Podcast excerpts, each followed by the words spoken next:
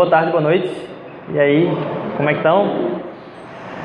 Como é bom estar de volta. É... Para quem não me conhece, meu nome é Rodrigo. É... A gente tem se reunido aqui todo domingo às 5 da tarde. Se você chegou depois das boas-vindas, sejam muito bem-vindos. É muito bom estar de volta. Eu tô, tô fora tem duas semanas. É, fez duas semanas, vai fazer duas semanas agora esse início de semana. E já estava com muita saudade, assim. Já estava lá pensando o que é que, como é que iam ser as coisas assim quando voltasse. Mas pensando o tempo todo em vocês. Foi, eu comecei a viagem ontem de, cheguei no aeroporto ontem 8 da manhã e aí cheguei 10 para as 4 agora aqui. Então, se eu, eu ainda estou cabeça meio fora de fuso, assim, tem quatro fusos de diferença ainda nesse, quatro horas de fuso de diferença. Se eu falar alguma besteira aqui é porque eu estou meio zoró mesmo ainda da, da viagem. Vocês vão ter que perdoar hoje aí, tá certo? E foi um tempo muito especial. Para quem não sabe, eu estava numa conferência sobre plantação de igrejas. Talvez uma das maiores conferências que tem hoje em dia sobre plantação de igreja. Eu estava brincando com o pessoal que era como se fosse assim, para mim, né, fica acompanhando, pregação, os caras que estão fazendo alguma coisa, tanto em, na questão de justiça social, como através da própria pregação mesmo, quem tem excelência na própria pregação, com crescimento de igreja, um bocado de coisa, para mim era como se fosse estar nos Avengers, assim, da, da, das conferências do negócio. E aí, minha, minha esposa sabe, eu tenho um probleminha com perseguir pessoas para tirar foto, e aí é, acabei perseguindo um bocado de gente lá. E era um, foi uma experiência fantástica, tinham muitos palestrantes mesmo, são mais de 100 palestrantes com backgrounds completamente diferentes, gente muito mais formal, gente que só teve, assim, trabalha pesado assim com o ministério de rua e, e, e tem um impacto tem escrito e transformado igrejas ao redor do mundo. É, mas me fez dar glórias a Deus, porque além de estar na conferência, passei um tempo com outros plantadores de igrejas do Brasil, Passei ali uma semana com eles e poder enxergar os desafios e como é semelhante aquilo que se passa, mas mais do que isso, como Deus tem abençoado a vida da nossa igreja, assim, tem sido muito feliz mesmo ver o que é que Ele tem feito nesse pouco tempo que a gente tá junto aqui. E aí, além disso, né, lógico, a cabeça tá sem parar também, porque foi só tive um dia livre de viagem, que foi o dia de ontem. Dia de ontem não, dia de anteontem, já é domingo, dia de antes de ontem. E até a tardezinha da, da quinta-feira, estava acometido de um bocado de, de, de coisas para fazer lá sem parar. É, e aí eu não sou desses caras que viajam e vai comprar, sai comprando roupa. Minha esposa sabe, ela tem que forçar a barra. Ela fica, meu, meu filho, compra, compra essa roupa, faça, você precisa de roupa, sua roupa já está muito acabada. Você precisa dar um jeito nisso aí. Eu fico é, sem. Não sou dessas pessoas, mas por favor, é, às vezes você passa na frente de alguma coisa que, que olha assim, não tem propósito naquelas coisas, né? Assim, você vê que não tem nada. Você vai comprar um abridor de casca de nós. Quem é que come nós aqui em Pernambuco no, no ano todinho? Você vê sem nenhum propósito, mas você vai lá. Então orem pela fatura do cartão de crédito também. Eu já disse, eu nem contei nem fiz as contas. Acho que tá acabando a bateria desse. Ah, tá acabando a bateria. Então tá bom. É... Mas aí, não orem pela minha vida, na verdade, né? Porque eu nem vi, fiz nem questão de ver. Se eu vou pregar primeiro para ir para a igreja em paz, né? Na, na, ó, ela está aqui, ó, fazendo um olhar, aquele olhar de, de julgamento aqui na minha frente, minha esposa.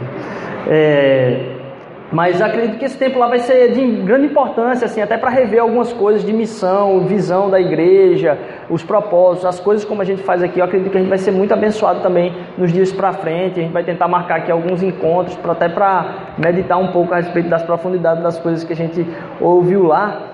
E eu acredito que vai ser bênção para a gente aqui também. Ah, eu queria que vocês abrissem a Bíblia lá em Hebreus, capítulo 12.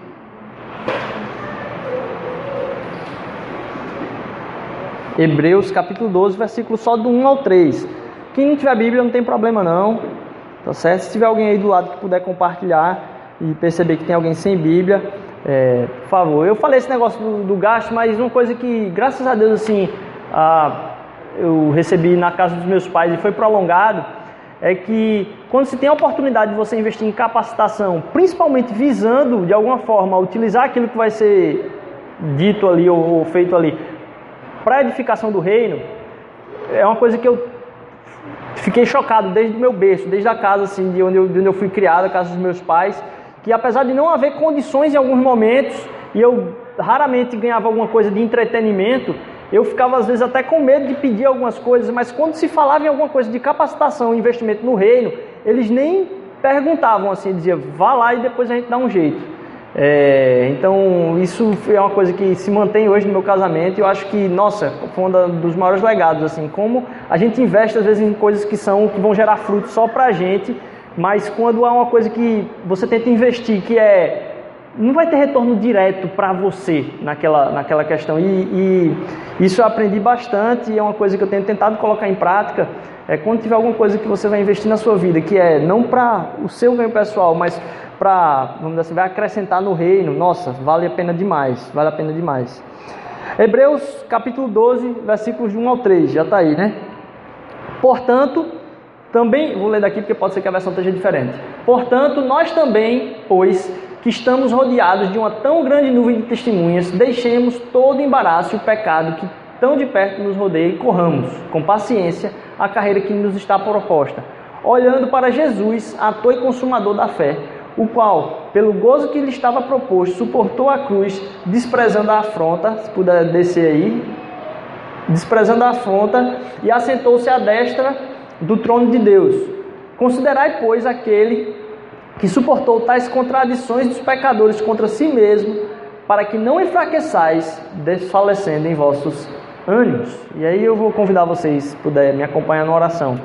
Pai, eu te agradeço porque é bom demais a gente estar junto aqui, esse tempo curto, Senhor Deus, para até recarregar as energias aí para a semana, Senhor Deus. Começar a semana, Senhor Jesus, com, com a tua palavra na nossa mente, Pai, com aquilo que é a tua mensagem, Senhor Deus, para a nossa própria semana, Pai. Nos dá um tempo aqui precioso, onde a pregação do Evangelho, Senhor Deus, a libertação, Senhor Jesus, a libertação às vezes dos nossos próprios desejos, às vezes do nosso próprio egoísmo, Pai, que nos traz angústia. Faz isso aqui hoje à noite, Senhor Deus, abre os olhos do nosso coração para ver a tua verdade. É o que eu te peço, Senhor. É, se tem alguém aqui, Senhor Deus, que está com o coração apertado, Senhor Deus, eu venho te clamar, Pai, que esse seja um momento de paz, Senhor Deus, que eu possa trazer paz nesse momento ao coração também. Em nome de Jesus, amém. A gente tem falado, é, a gente começou na semana retrasada a falar numa série sobre a fé, em três aspectos. Semana passada, graças a Deus, tivemos a oportunidade aqui de estar com o Rafios, que foi uma pausa nessa série, mas a, a série que a gente tem que a gente começou na semana retrasada, na série sobre a fé. Aspectos da fé. E aí eu não venho colocar aqui aspectos da fé, aquele aspectos devocionais da fé. O que é que você tem que fazer para a sua fé ser renovada dia a dia? É, sei lá, um, ler a Bíblia, orar. Não, não é isso. Eu quero falar de aspectos gerais da fé. O que é que está, vamos dizer assim, como esqueleto da fé? O que é que é o arcabouço da fé de qualquer pessoa? Independentemente, inclusive, da fé que ela, que ela tenha. A fé em qualquer coisa, ela é recarregada, ela é estruturada, ela se forma ao redor desses pilares. Independentemente de fé no que, seja numa religião, seja até mesmo num, num, num clube de futebol, qualquer coisa. Passa por essas três coisas. Quanto mais essas três coisas são visitadas, mais consistente é a fé. E a gente falou sobre, a gente vai falar sobre razão, experiência e comunidade. No primeiro domingo a gente falou sobre razão. Como é que a fé cristã, inclusive a parte da fé cristã, é dizer que a nossa fé ela é embasada na razão.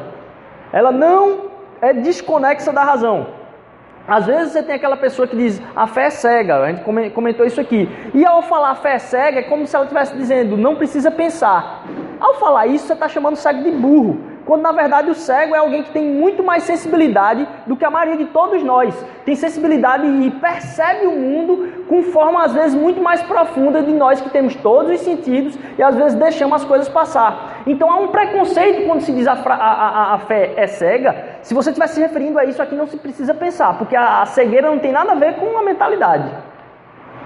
Na verdade, se você está dizendo que a fé é cega, você tem que ter uma percepção ainda mais aprofundada daquilo que é a realidade. Você está falando ipsilíteres aí.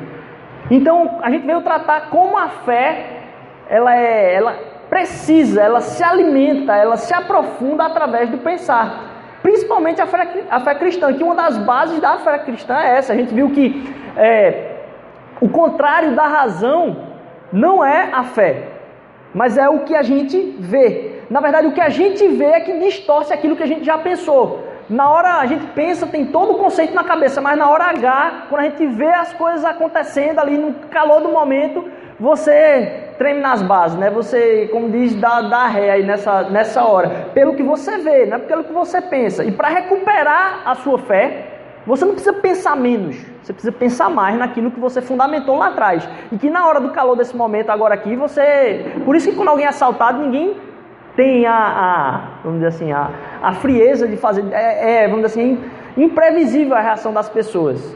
Porque o que se vê é tão chocante, você não consegue pensar.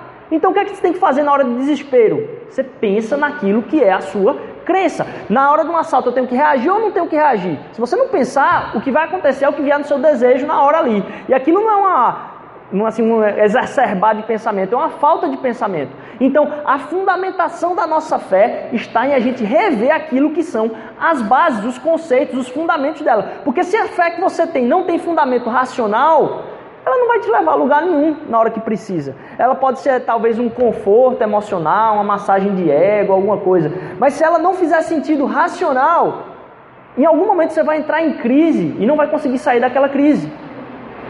Mas se você tiver isso muito trabalhado, as suas dúvidas, é por isso que a gente gosta aqui de mexer com as dúvidas. Se você tiver as suas dúvidas bem trabalhadas, será que isso faz sentido?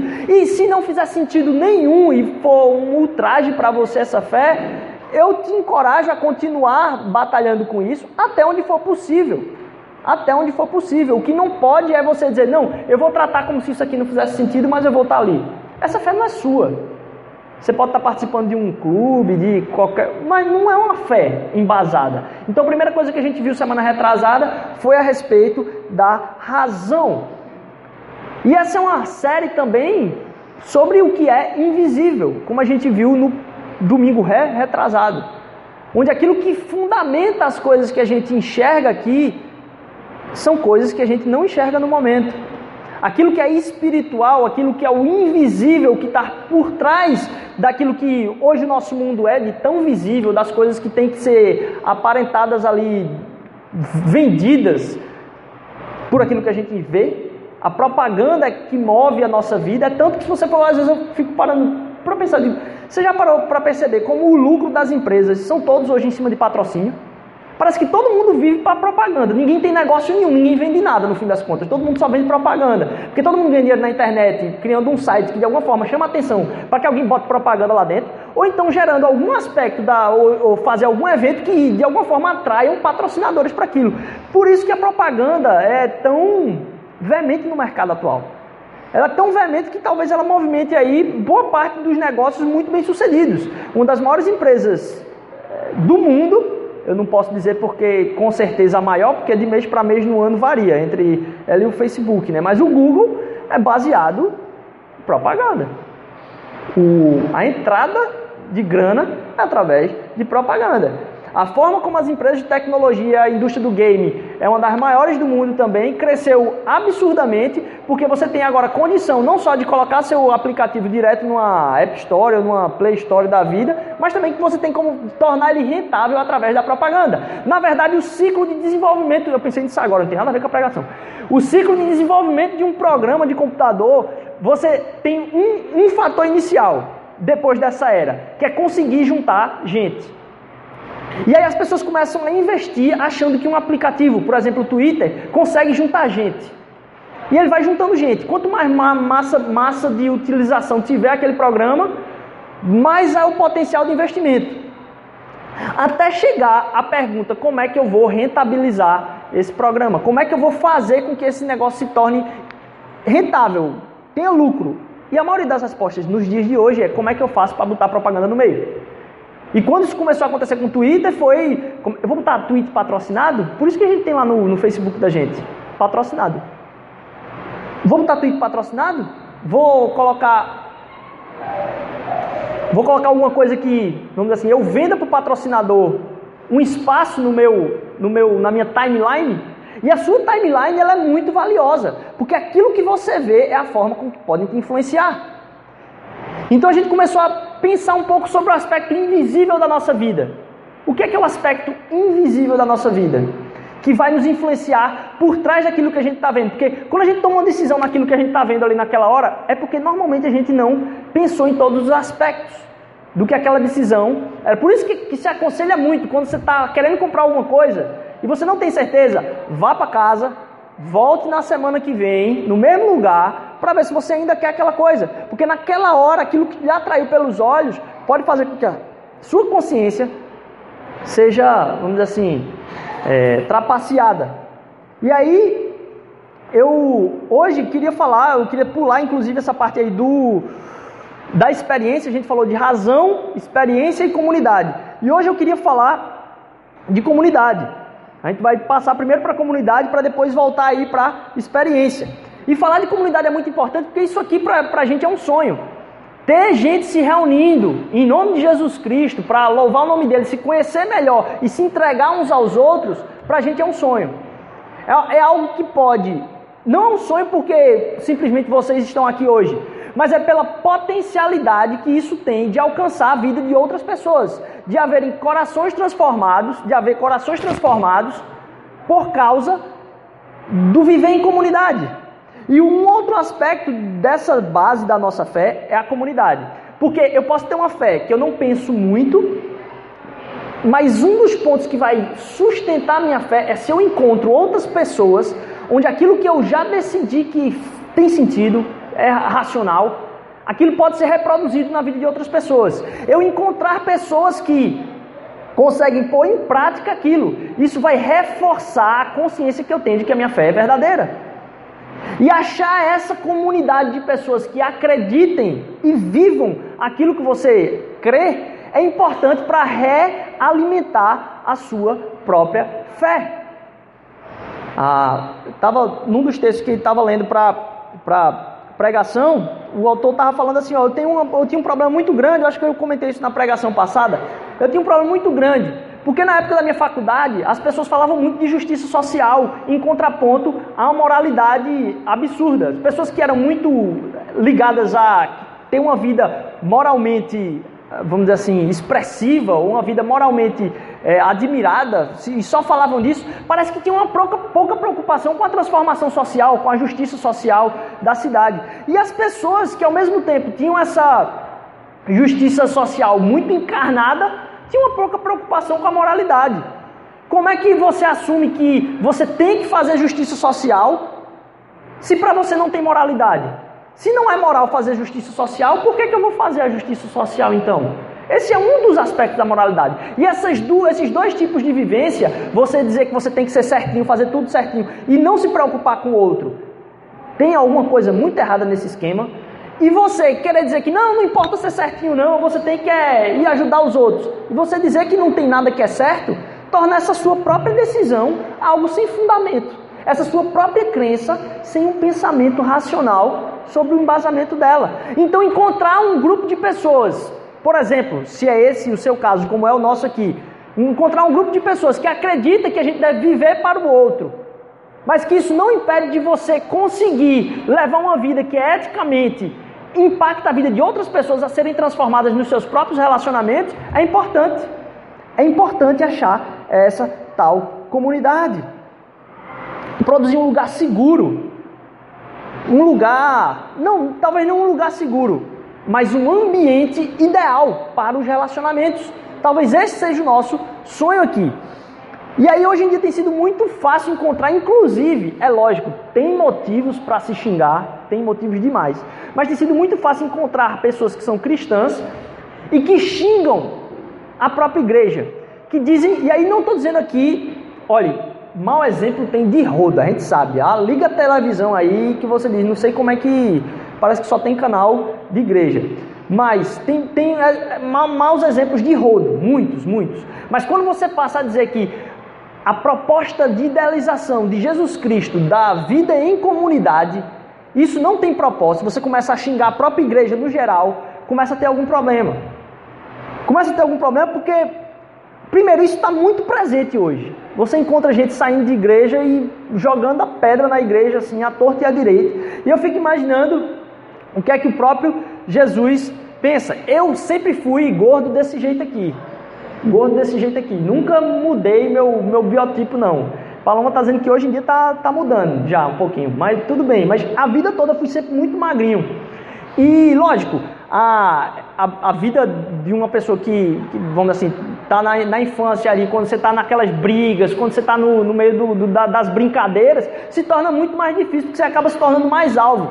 E eu, para não me tornar alvo de, desse, dessas brincadeiras, quando eu me chateava com alguma coisa, eu não estou dizendo que isso aqui é certo, por favor, pelo contrário, eu dava uma de psicopata. Porque às vezes era tão colocado como alvo que eu dava uma de psicopata. Então acontecia de alguém querer botar uma brincadeira assim, que ia ter, sei lá, alguma agressão física, pegar alguém, puxar alguém é, para fazer alguma coisa. Eu, eu, já dizia assim, ó, desculpa aqui, tá pessoal? Eu, eu já dizia assim, ó, se você fizer isso comigo, eu vou tocar fogo nas suas coisas. E se você brincar mais, eu toco fogo na sua casa. Então, assim, eu era de um negócio que eu fingia ser psicopata para evitar que isso acontecesse porque eu sou magrinho. E às vezes isso não impedia. Mas tinha uma coisa que impedia tinha outra estratégia do mal, eu não estou aconselhando de novo, que é você colocar a mãe da pessoa no meio. Você pode estar tá brincando com quantas pessoas quiser, meu amigo. Bote alguém da família que alguém gosta no meio da brincadeira, parou a brincadeira por aí. O negócio já se tornou conversa séria. Então, à medida que alguém eu vi que queria começar alguma disputa ali, colocar alguém para colocar o dedo assim na cara, ou eu, ou alguém que eu quisesse defender, eu colocava logo a mãe no meio da coisa. Tá errado, tá pessoal? Isso aqui é pecado, não, não é para fazer isso. Só o que acontecia comigo, não, é, não era de trevas assim. E que ainda hoje eu tenho vontade de fazer às vezes, mas hoje o Espírito Santo, ele vai lá e prende o coração assim, diz: Rodrigo, não desce da cruz não, fica aí. E aí é, acontecia isso e eu percebia. Quer botar fogo no negócio, é bote alguém da família no meio, principalmente a mãe. Aí eu fico me perguntando, porque na palavra de Deus vai dizer que a igreja é a noiva de Jesus. E eu fico me perguntando, quando eu coloco a igreja universal, não a universal, universal, a universal, realmente universal, a igreja é, de Jesus Cristo. Hã? Deu para entender, não deu? Ficou um pouco complicado, né? não a igreja universal, a igreja universal. Hã? Não, não, a universal, é a universal. Quando, quando a gente começa a colocar isso em xeque, eu fico imaginando a palavra de Deus falando da igreja como noiva de Jesus Cristo e a gente falando da noiva de Jesus Cristo. Como é que se torna o coração de Jesus quando a gente coloca em xeque ou começa a duvidar da potencialidade, do ideal que Jesus tinha no coração que a gente vivesse? A gente não pode colocar isso em xeque. A gente tem que ser sonhador mesmo. Porque a igreja não existe para ter um bocado de administradores e professores, não. A igreja é de gente sonhadora, com um ideal de comunidade de relacionamento possível. Possível. E porque é possível e a gente é muito falho, a igreja tem que ser um lugar de rebeldia contra si mesmo o tempo todo. Então a gente tem que estar se renovando com aquilo que a gente está experimentando, porque daqui a dois, três anos a gente vai ver que aquilo que a gente pôs em prática foi se modelando pelo dia a dia do coração humano e as estratégias que a gente bolou hoje já não fazem sentido porque a própria igreja tem que estar sendo ouvido para a voz de Deus o tempo todo. E Deus não vai falar uma vez lá atrás, você vai desenhar o seu plano de vida e acabou-se. Se você não tiver uma comunhão diária com Deus, e aqui eu estou levando para o lado da própria igreja, isso é verdade, a gente vai estar sempre em reformulação aqui. Nada do que a gente vai dizer, estou falando da palavra de Deus aqui, mas como estratégia de experimentar isso aqui, isso vai ser mudado. As estratégias vão mudar, a palavra fica. Mas a estratégia muda. E é importante que a gente entenda o amor pelo ideal da comunidade de Deus que a gente não possa colocar de, um lado, de lado assim, ou desmerecer, ou até mesmo não acreditar no potencial ou na, na verdade que há na noiva de Jesus Cristo. Uma outra coisa que eu preciso perceber é que há uma diferença entre o conhecimento que Deus quer produzir na sua vida e a comunidade. Porque você não vai firmar a sua fé vindo aqui para o domingo, escutando a música, ouvindo uma palavra, boa ou ruim. Você não vai firmar a sua fé com isso, porque isso vai trazer para você conhecimento. Mas a proposta de Jesus Cristo é que ele colocasse na sua vida uma oportunidade de se relacionar com as pessoas. Porque tudo que está aqui na palavra de Deus é a respeito do amor. Você não é uma pessoa que pensa, ah, mas eu sou uma pessoa que penso muito no amor. Você tem que ser uma pessoa que ama. E para você amar, você precisa de pessoas para conviver. Não é amar. Ah, eu falo, amor, eu trabalho num sopão, eu trabalho. Não, isso aí não exige relacionamento, isso aí é uma ação. Relacionamento é onde o bicho pega. Por isso que é maravilhoso ter família longe de você. Bote um tempinho você junto com a sua família de novo, para você ver o tempo que não dá para você brigar de novo com a sua mãe. Você já, já morou fora, está morando fora. Volte para casa para você ver.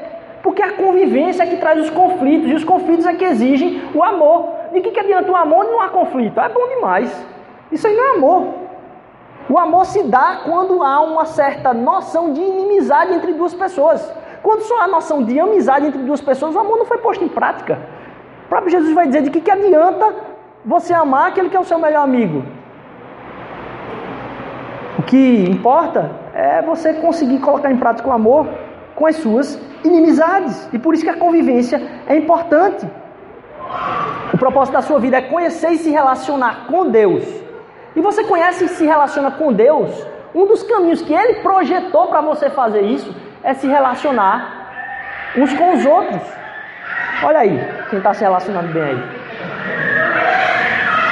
Se relacionar com Deus passa por se relacionar uns com os outros. E a gente está experimentando isso em comunidade, é algo que vai exigir esforço nosso, não é natural. Não é natural. Por quê? Porque são pessoas imperfeitas. São pessoas completamente imperfeitas. E aí o inferno deve ter rido da estratégia de Jesus Cristo. A estratégia de Jesus Cristo deve ter sido motivo de risada. Porque imagine, desde a fundação dos tempos, se sabia que o Filho de Deus iria vir para a terra para redimir tudo. E aí vai Jesus escolher um tempo onde a comunidade de Jerusalém era completamente inexpressiva, a comunidade de judeus era inexpressiva, para um vilarejozinho mecaneca, não tinha importância nenhuma, juntar um bando de gente com reputação não duvidosa, mas pelo menos não admirável diante da população. Ele não pegou e disse: Eu vou pegar aqui uns oito imperadores aqui que existem, imperador lá da Mongólia, da China, tal, vou juntar em algum lugar, vou teletransportar eles e aí eu vou ficar sentando com eles ali. Não. Ele pegou um bocado de pescador no meio do nada, sentou aquilo ali e disse: É por aqui que eu vou começar. Eu imagino a cara do inferno todo vendo essa estratégia. E a palavra de Deus diz que as portas do inferno não vão prevalecer sobre a continuidade e o crescimento do evangelho através da igreja. E aqui está eu e você ouvindo uma palavra que começou a ser falada há mais de dois mil anos atrás, com um bando de rafameia, numa estratégia completamente improvável, mas verdadeira, por causa da boca de quem estava saindo. Então, construir comunidade é muito mais importante na nossa vida do que apenas adquirir conhecimento. O país da gente sofre porque a igreja da gente está mais preocupada em adquirir conhecimento a respeito certo das coisas do que está preocupada em se relacionar. Se a igreja estivesse preocupada em se relacionar, talvez até a doutrina fosse um pouco mais. Tá difícil, né? A doutrina tá ruim pra caramba hoje mesmo. Mas a doutrina podia até capengar um pouco. Mas a verdade aplicada seria muito mais profunda. Porque talvez as pessoas que vão ser, talvez não, com certeza as pessoas que vão ser exaltadas pela ministração do Evangelho não são aquelas que estão com o microfone na mão, não, tenho certeza. Tenho certeza. Eu com certeza vou estar lá no final da fila. E eu tenho certeza que Deus vai estar exaltando lá, lá em cima alguém que não tem expressividade nenhuma. Mas que o amor de Jesus Cristo tem transbordado através de relacionamentos.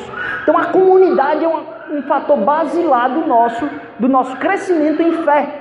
E comunidade é uma coisa que é invisível. Não é estar aqui junto só.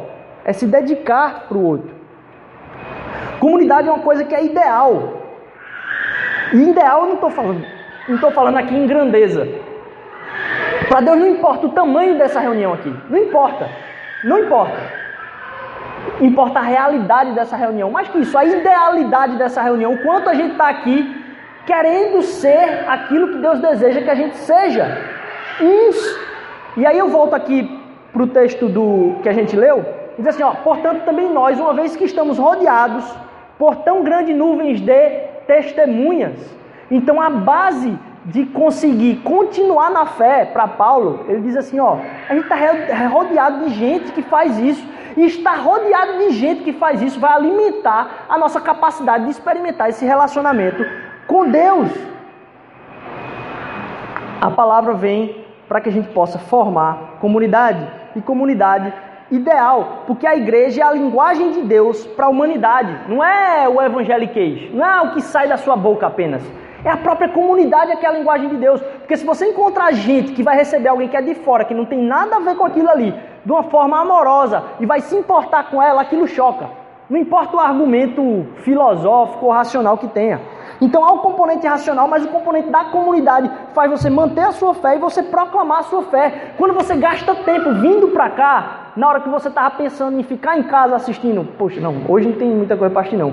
É, Faustão não, não conta, é, sei lá, um esporte, NFL, né, alguma coisa assim, você troca isso, você está proclamando o poder da comunidade na vida de outras pessoas. É que estar em comunidade vai produzir amor de Jesus Cristo.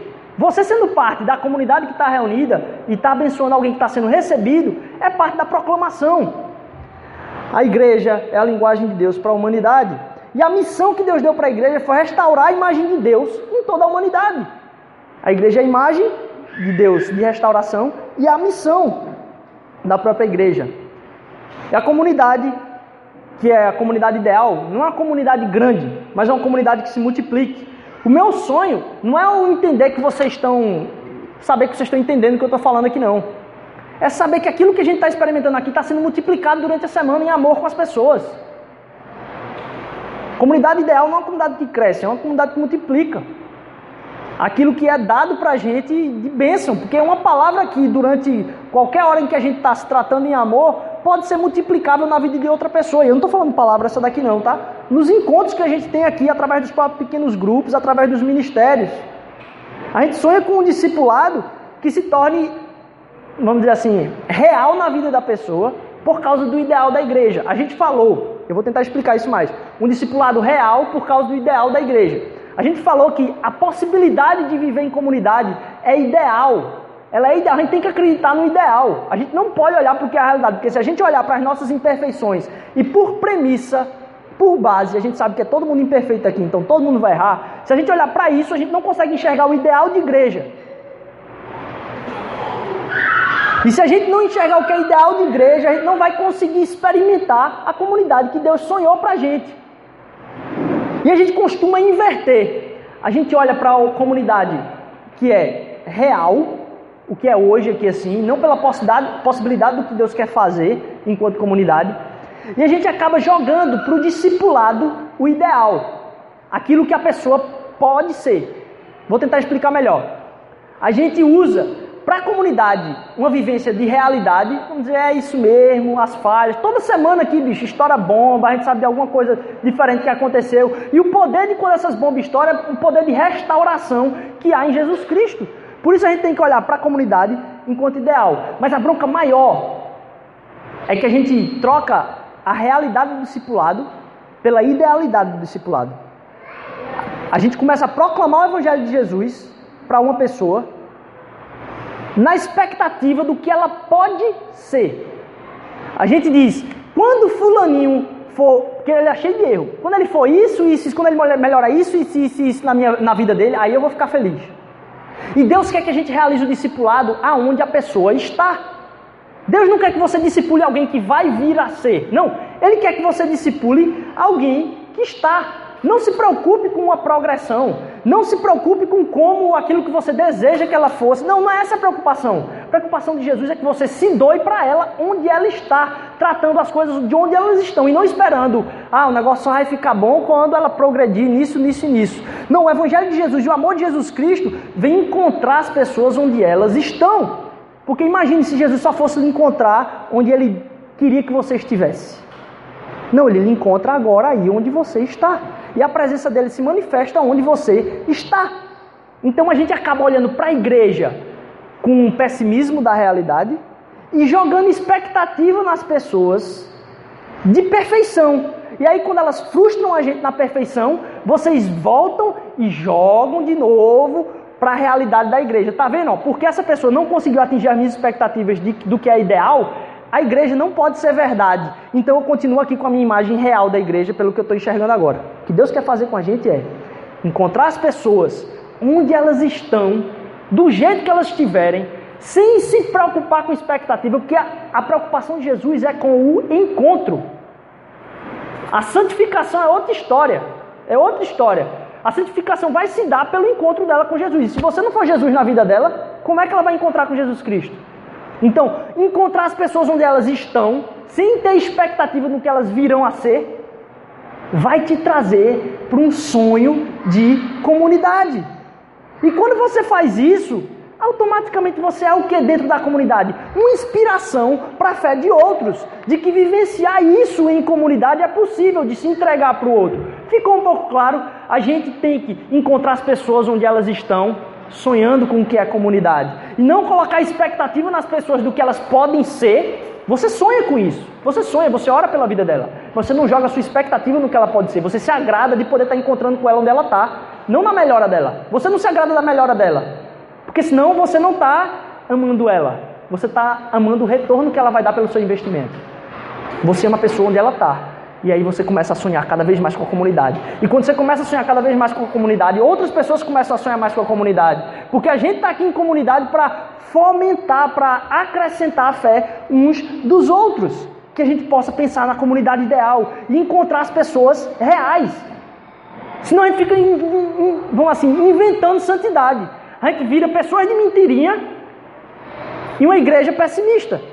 Quando é o contrário, a gente encontra as pessoas do jeito que elas estão e a gente espera que Deus faça a transformação do jeito que Ele quiser, mas a gente sonha com uma comunidade possível, uma comunidade onde as pessoas encontram as pessoas onde elas estão e discipulam as pessoas onde elas estão e não no que elas esperam ser.